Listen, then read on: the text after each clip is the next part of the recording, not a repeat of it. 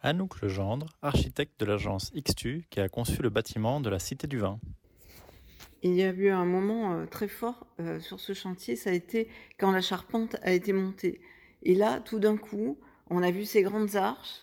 Euh, il y avait les entretoises entre les arches avec la lumière du ciel qui passait à travers. Et ça faisait comme une grande voûte, presque une voûte en dentelle. C'était vraiment magnifique et tellement impressionnant, tellement grand.